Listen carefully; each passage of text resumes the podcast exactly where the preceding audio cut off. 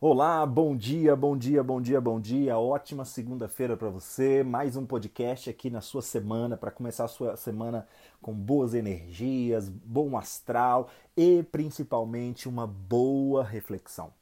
Eu sempre gosto de dizer nas minhas palestras e também nas minhas conversas individuais: não espere de mim muita muito método. Não espere de mim quatro passos para aquilo, quatro passos para aquilo outro. Embora eu entenda que isso seja necessário, mas o que eu acredito que muda de fato a nossa vida são as nossas crenças transformadas. São as nossas reflexões que vão colocar em xeque as nossas interpretações. E a partir dessa reflexão, a gente vai, a gente vai construindo um novo ser, um novo pensamento, uma nova interpretação. Então eu queria que você esperasse de mim, esperasse desse podcast uma reflexão para a gente colocar os nossos pensamentos em xeque. E a partir daí, bolarmos uma ideia. E aí você pode fazer isso na área que melhor lhe aprover, naquela área que você precisar mais mexer nesse momento. Se eu falar aqui de como exercer umas boas finanças e você tiver com problemas emocionais na área relacional, poxa, esse podcast vai ficar limitado. Mas você ouvindo esse podcast, ouvindo as minhas, as minhas reflexões, os podcasts semanais, você vai ter reflexões mais generalizadas, onde você pode aplicar em todas as áreas da sua vida. Então, se a sua se o seu, o seu tendão de Aquiles hoje é a finanças, aplique essas ideias a finanças. Se é relacionamento, se é profissão, né? se é fé, se é espiritualidade, se é uma doença física, se é um costume, se é um hábito, enfim, o meu desejo é que você consiga, é que eu consiga, na verdade, transmitir para você algo mais amplo para que você aplique na sua particularidade. Combinado? Estou muito feliz de estar começando, recomeçando esse projeto. 2020 foi um ano bem desafiador. Nós precisamos dar uma pausa nesse projeto que eu comecei lá no comecinho de 2020. E agora eu estou muito feliz e eu queria que você convidasse uma pessoa para ouvir esse podcast. Não sei para quantas pessoas esse podcast vai chegar, não sei quantas pessoas vão acessar, mas você está me ouvindo hoje. E eu queria te pedir esse favor. Em gratidão, o nosso coração precisa ser, ser, ser um coração grato. E um dos, dos passos, um dos resultados da gratidão é retribuir. Então, retribua a mim compartilhando esse podcast com alguém. Você não precisa me dar nada, eu estou aqui com muito amor. Mas ah, se você tiver que me retribuir alguma coisa, eu, eu peço para você, retribua a mim compartilhando esse podcast com alguém. Espalhe, espalhe coisas boas. O mundo está tão, tá tão cheio de é, mensageiros do caos, mensageiros da dor, mensageiros da tristeza, mensageiros de tantas coisas que fazem a gente adoecer e sofrer. Então, seja um mensageiro do bem, seja um compartilhador do sonho, do ideal, da reflexão, daquilo que pode trazer melhorias para a nossa vida. Fechou? Sem longas, sem mais conversas, vamos ao nosso tema de hoje. O nosso tema de hoje é bem desafiador, hein, gente? Vamos. Eu fiquei bem temeroso em gravar isso, mas eu confesso para você que eu fui impulsionado a falar sobre esse assunto. O título é uma pergunta, uma pergunta provocativa. Você precisa que um Deus te controle? Você precisa que uma regra te controle? Você precisa que um carrasco te controle? Você precisa que uma crença popular, familiar você precisa que uma lei social te controle? Você já percebeu que nós temos muita facilidade em nos sujeitarmos às leis para que a nossa vida seja colocada em ordem? Já percebeu que a maioria das coisas que a gente consegue fazer, a gente só faz porque tem uma regra por, trás? Sabe aquela velocidade que você anda na via? Você só anda naquela velocidade porque tem um radarzinho ali, e se você ultrapassar tal velocidade, vai pesar no seu bolso? Então, até que ponto esse controle né, da espiritualidade, esse controle da crença, esse controle familiar, esse controle moral ainda exerce um domínio, um controle, uma lei sobre a nossa vida? E qual é o reflexo disso? Qual é o, o, o resultado disso? Qual é o desdobramento disso tudo? Esse é, o, é a nossa, o nosso bate-papo no nosso podcast de hoje. Seja muito bem-vindo, seja muito bem-vinda. Eu estava lendo um livro muito interessante chamado A Mente Moralista, de Jonathan, é, um, um, escritor chamado Dona, Jonathan Haidt. Ele diz o seguinte, uma frase assim que me, me fisgou bastante. Ele diz assim: os que a sociedade, os grupos sociais criam seres sobrenaturais não para explicar o universo, mas para organizar suas sociedades. Gente, olha que frase profunda. Nós não criamos seres sociais, seres sobrenaturais, desculpa, para aprender do universo. Mas a gente cria esses seres sobrenaturais, ou por que não dizer espirituais, para nos organizar como homens, como mulheres, como sociedade, como família. Eu confesso que eu fiquei extremamente chateado com essa frase. Eu fiquei frustrado. Chateado porque, frust... primeiro frustrado porque eu, eu comprei esse livro assim, muito esperançoso que seria um livro bacana. Nossa, que título legal. Nossa, que legal aprender mais sobre a moralidade, aprender mais sobre os limites humanos, os comportamentos humanos, que legal. E depois eu fiquei chateado porque eu pensei, cara, quem é esse cara aí, esse escritor, para afrontar a minha espiritualidade? Como assim eu estou criando seres sobrenaturais não para aprender do universo, mas para controlar a minha vida? Essa frase, eu lendo, a gente consegue perceber que ela sugere que a nossa espiritualidade ela faz criações, ela cria miragens, ela cria, né, ela constrói ilusões com a intenção de nos manter na linha.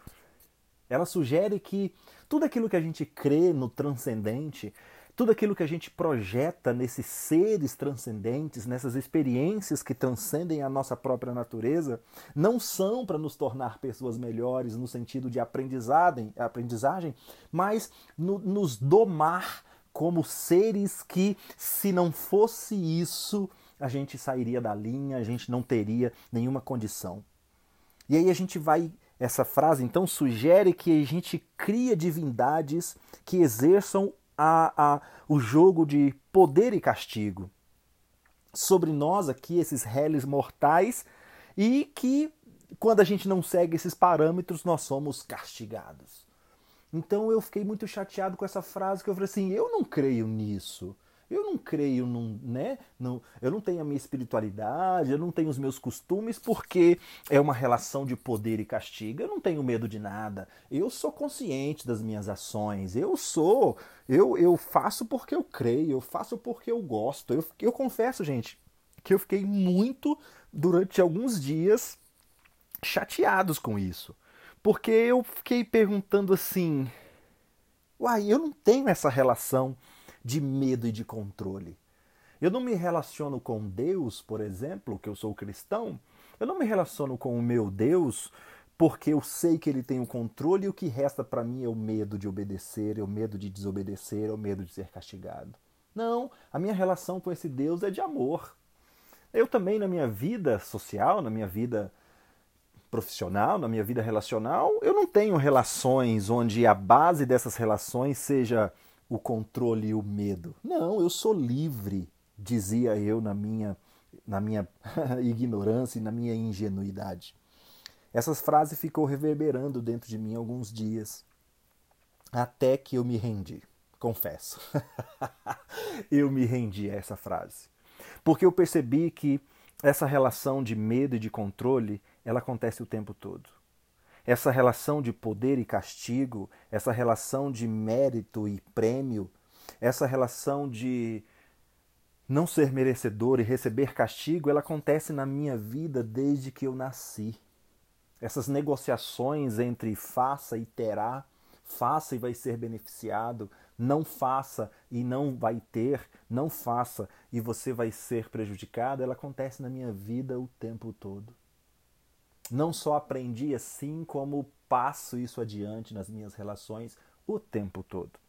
Eu percebi que não só eu, mas todos nós, nós de certa forma passamos o tempo todo criando seres sobrenaturais para que eles para que, que sirva como ferramenta para que a gente coloque a nossa vida em ordem. Parece que a gente não consegue colocar a nossa vida em ordem por nós mesmos e a gente vai criando alguns seres, nós vamos criando algumas culturas sobrenaturais para que elas sirvam de ferramenta para finalmente a gente colocar a nossa vida nos eixos, nos parâmetros, para gente, que a gente consiga estabelecer os nossos rumos, nossos objetivos, o que fazer e o que não fazer. Para que a gente se sinta em paz, porque finalmente a gente vai ter uma lista onde a gente vai colocar lá, fazer os nossos checklists dizendo cumpri, obedeci, estabeleci. E aí a gente essa pergunta então ela é muito pertinente. Você ainda precisa que um Deus te controle? Você ainda precisa de uma entidade espiritual que diga para você o que e o que não? Existe ainda na sua vida essas, esses seres sobrenaturais que não te explicam, não te ensinam do universo, mas que têm um papel muito mais de organizar a nossa vida como ser humano, nos domar, nos controlar, exercer poder. Aí eu fui parar para pensar em tudo aquilo que é a nossa vida. Nós estamos criando o tempo todo, o tempo todo esses seres sobrenaturais. Nós criamos o bicho-papão, nós criamos que não podemos passar embaixo da escada. A gente criou que não pode comer manga verde e tomar leite. A gente criou o homem do saco. Nós criamos o gato preto. Nós criamos que se varrer os pés você não vai se casar. Nós criamos que colocar uma vassoura atrás da porta espanta os, os hóspedes indesejados.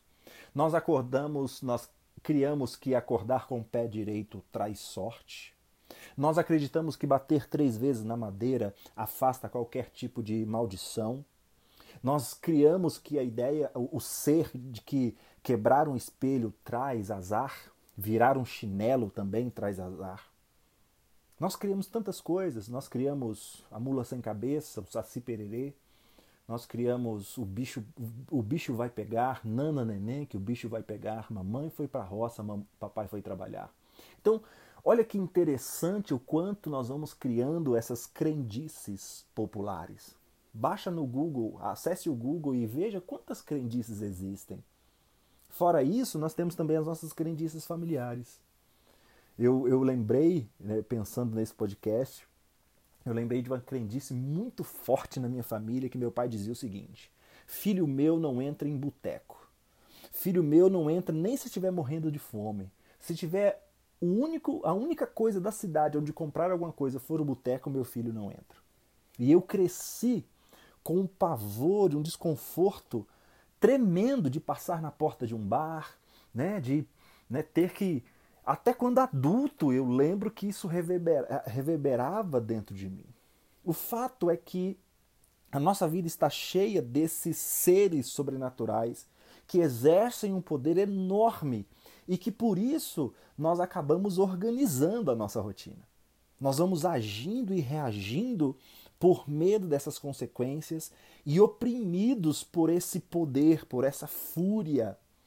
Já, já uma, uma, uma, ideia que traz para nós muito, muito bem isso, esse poder de domínio, de fúria e de castigo e de perda, é aquele o golpe do sequestro né? Alguém te liga com a voz feroz, alguém te liga com, né, um discurso pronto dizendo: olha, seu filho, alguém aqui da sua família está comigo, e a gente fica naquele momento ali incapaz de refletir por causa da pressão.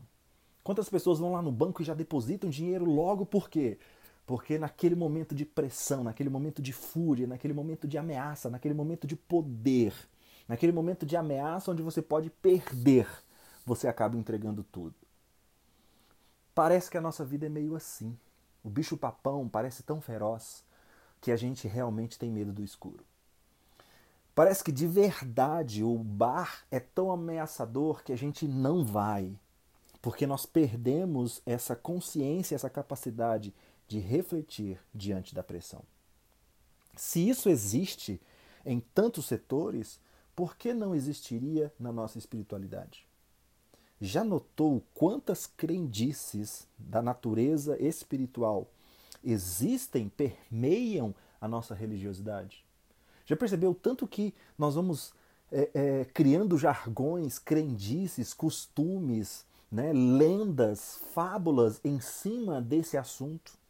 Percebe, já, já notou quantas pessoas, amigos, né, é, conhecidos ao nosso redor, nem gostam mais de falar em religião, falar em espiritualidade, não gostam mais de, né, de tocar nesse assunto porque já estão cansadas de tanto fardo, tantas crendices que foram colocadas no decorrer do tempo sobre nós nesse aspecto. Deus não gosta, isso é pecado, isso é errado, isso é do mal. Se você fizer isso, não vai para o céu. Você está amaldiçoado por causa disso.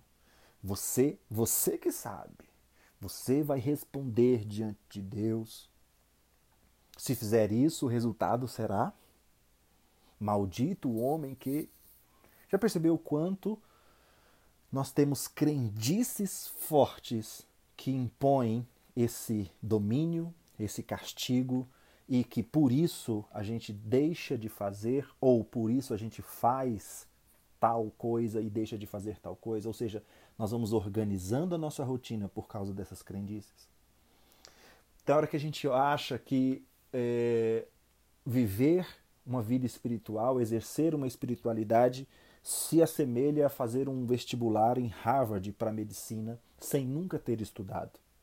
Não, não só isso já seria impossível, mas imagina que você é obrigado a ir para Harvard, fazer um vestibular para medicina e existe alguém que oprime você dizendo você tem que ser aprovado. Harvard, uma das faculdades mais benquistas e mais exigentes do mundo, um curso de medicina muito detalhista, muito difícil, com muitas informações, e além disso, você não ter estudado e para piorar, existe alguém te castigando, você é você precisa ser aprovado. Não, não precisa ser tão esperto para saber, para presumir que isso não vai dar certo. Porque não basta estar em Harvard, não basta o curso ser bom e não basta é, você você ter a oportunidade, não basta a pressão. O que define o sucesso ou não é você passar, você ter a oportunidade de aprender. Esse ser sobrenatural que a gente vai criando é muito interessante, interessante a gente perceber que ele nunca está perto, ele nunca está acessível, ele nunca está disponível. É sempre você, é sempre o ser oprimido que precisa adivinhar o que essa entidade deseja. Essa entidade que nós criamos, ela nunca está favorável, ela nunca está perto, ela nunca está próxima, ela nunca exerce um diálogo, ela nunca está acessível. As exigências mais severas e opressoras nunca têm uma explicação plausível.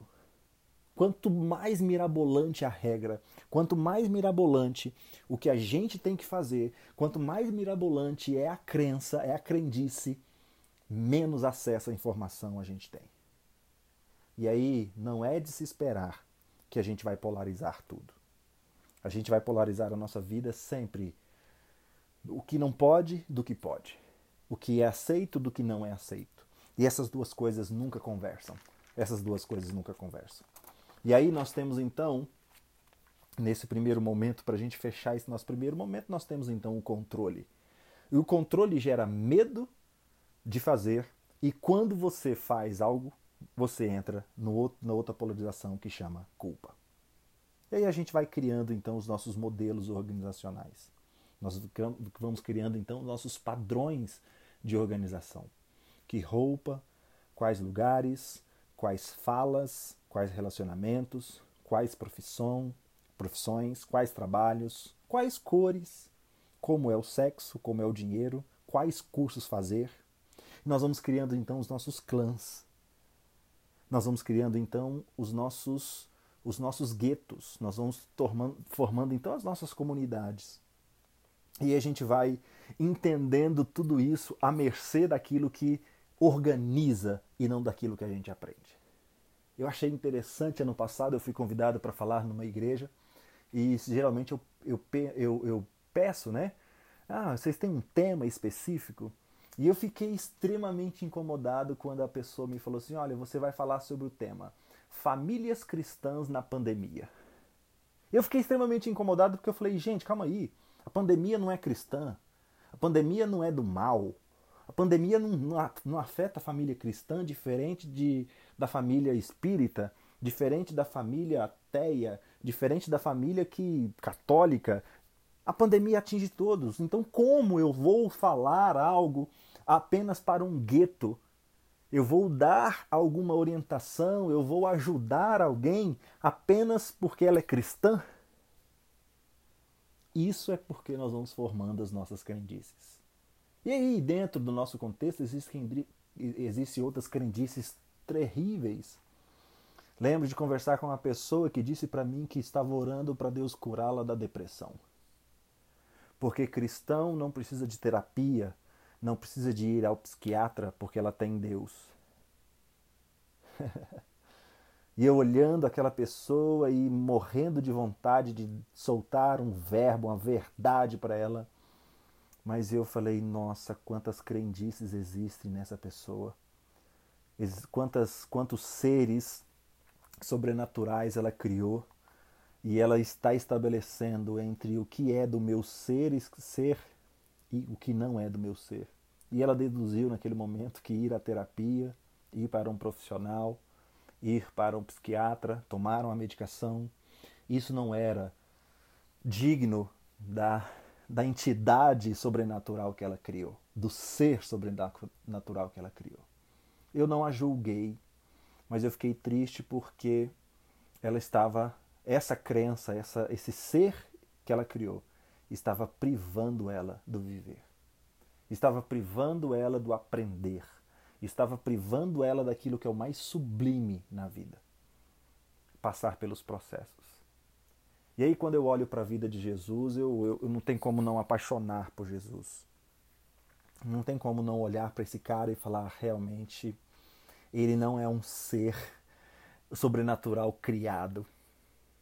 Ele diz assim: vocês estão cansados? Vocês estão enfastiados de religião? Venham até aqui andem comigo e irão recuperar a vida. Eu vou ensinar para vocês a ter descanso verdadeiro. Caminhem e trabalhem comigo. Observem como eu faço. Aprendam os ritmos livres e leves da graça. Não vou impor a vocês nada que seja muito pesado ou complicado demais.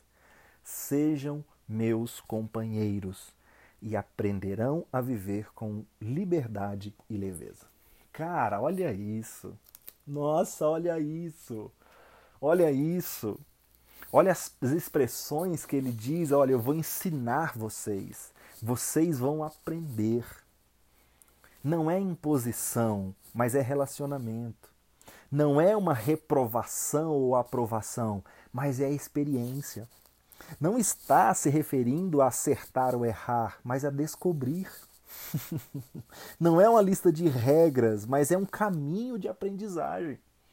Olha quanta diferença. Nós, quando nós estamos falando dessas, desses seres sobrenaturais, nós estamos falando de imposição, de aprovação ou reprovação, nós estamos falando de acertar ou errar, nós estamos falando de seguir a regra, a melhor regra, a melhor lei, nós estamos falando de céu e inferno, nós estamos falando de tanta coisa. Nós estamos falando de mérito, nós estamos falando de esforço. Agora, quando a gente olha para Jesus, Jesus está falando assim, cara, vamos andar comigo. É relacionamento. Cara, não é você ser reprovado ou aprovado. É o quanto você vai experimentar, é o quanto vai, você vai descobrir, é o quanto você vai aprender. E a gente entende que no processo de aprendizado, lá que Piaget traz para nós, né, que os, muitos teóricos trazem para nós, todos eles vão, vão afirmar uma coisa: todas as experiências valem. Os erros, os acertos, os tropeços, né? as descobertas, tudo, as frustrações, as decepções, tudo faz, tudo coopera, tudo contribui para a formação completa desse indivíduo. Então, como que eu quero viver? A pergunta é: como, como é que eu espero ter uma vida saudável, uma vida equilibrada, se eu só quero acertar? Se eu só quero aprovar?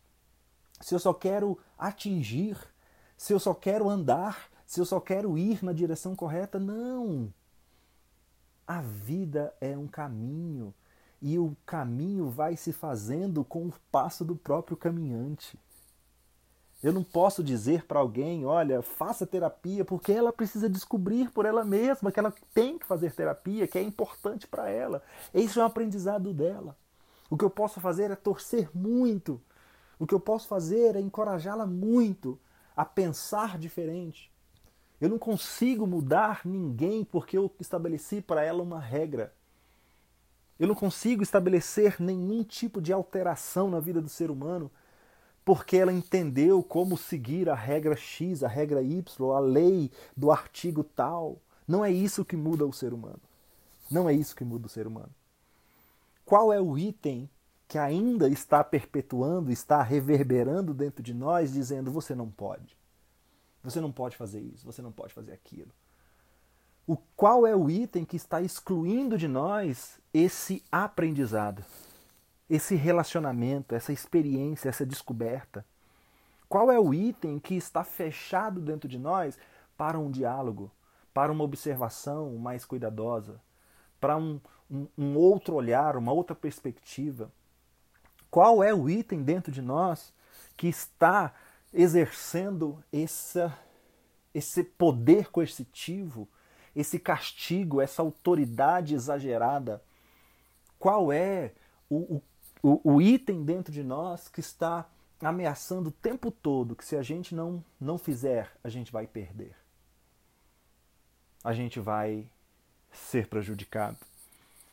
Gosto muito de um autor bíblico que ele diz assim: Olha, quer saber de uma coisa? Tudo me é lícito. Tudo me é lícito, eu posso tudo. Se eu vou responder pelos meus atos, então eu posso tudo. Eu posso qualquer coisa. Aí ele vai dizer assim: Mas nem tudo convém. Esse nem tudo convém é, mesmo podendo todas as coisas, eu descobri, eu aprendi, eu experimentei, eu cheguei a um caminho, eu cheguei a uma construção interna dizendo, cara, eu posso, mas não é legal. Eu posso, mas não é bacana. Eu posso, mas eu já evoluí. Ninguém diz para mim que eu não posso. Não, eu posso, eu sei que eu posso. Mas o mesmo sabedor, o mesmo que diz eu posso, ele também vai construir dizendo: nossa, não é legal. Esse obedecer é para menino, é para criança. Esse aprender é para o adulto se eu ainda estou fazendo alguma coisa porque alguém está olhando, porque alguém está punindo, porque alguém está observando, porque eu vou perder, porque eu vou deixar de ter, se ainda isso governa a minha vida, isso diz para mim que eu ainda sou um menino. Mas quando eu entendo, quando eu começo a me relacionar, quando eu começo a ter experiências, descobertas, eu vou aprendendo e eu posso dizer isso não convém, não porque alguém disse que não convém, mas porque eu descobri que não convém. Obedecer é para criança. Saber é para adulto. Será que eu estou fugindo de alguma coisa? Ou, ou estou não escolhendo alguma coisa? Dos itens que fazem parte da minha vida, dos itens que não fazem parte da minha vida, envolve uma fuga ou envolve uma não escolha. Se eu fugir, eu ainda estou influenciado pelo medo e pelo castigo, pela culpa. Agora, o passo que eu não escolho, eu estou com consciência e com domínio de mim.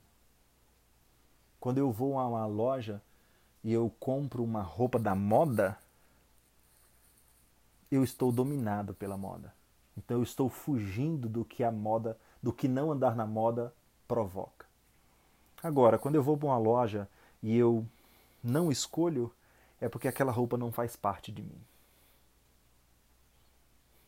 Interessante que anos depois de receber tantas mensagens do meu pai dizendo não vai, não entre num bar, não entre num bar, não entre num bar. Eu aprendi a entrar num bar. Eu entendi o que meu pai estava falando. Depois de muitos anos com medo, depois de muitos anos com receio do castigo, eu aprendi o porquê meu pai falava isso. Na, na época de criança não tinha bar bonitinho, não tinha bares aconchegantes, era tudo boteco. Se você é da década de 80, 90, você vai entender isso. Os bares eram bares boteco, mesa de sinuca, gente bêbada, né, pessoas, né, assim, não tão agradáveis. Aquele era o, era o, era o significado de bar. O nome sofreu algumas alterações. Hoje você vai num lugar extremamente familiar e tem o um nome lá, Cozinha Bar. Eu entendi o que meu pai estava dizendo. Meu filho, não vá para o bar se parecer com o que lá tem.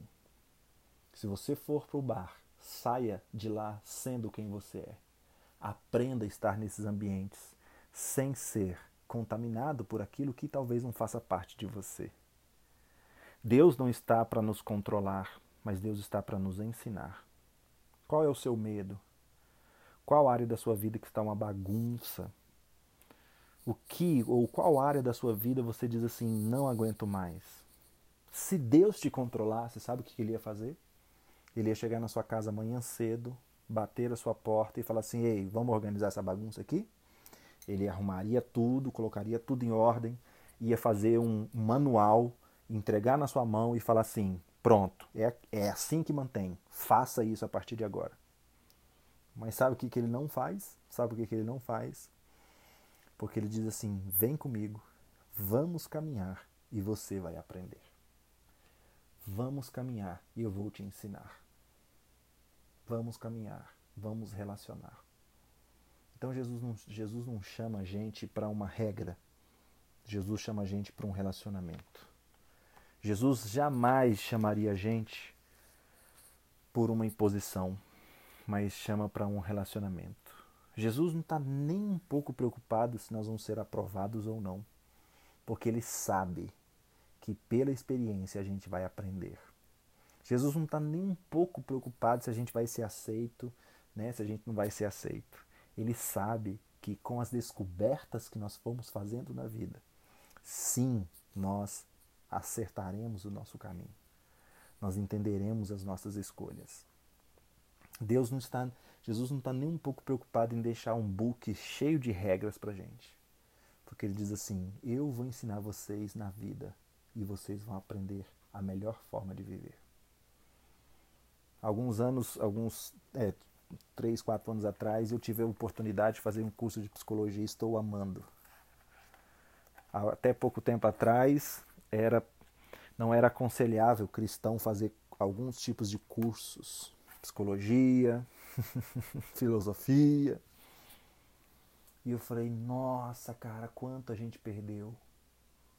Porque quanto mais eu estudo psicologia, mais eu me apaixono por Deus. Quanto mais eu estudo Deus, eu me apaixono pela psicologia. Não tem como, não tem como por mais que alguns teóricos dizem que Deus não existe, é, é uma experiência deles e eu não vou questionar.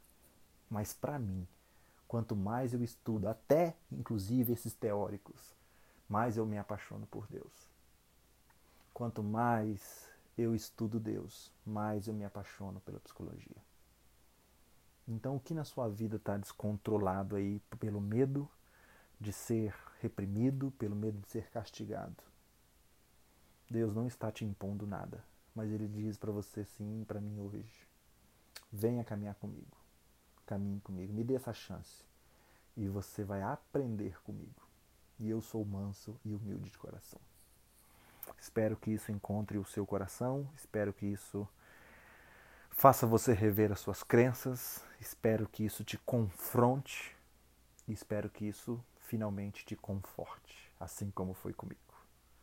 Até semana que vem. Um abraço para você. Ótima semana. Valeu, gente. Até já.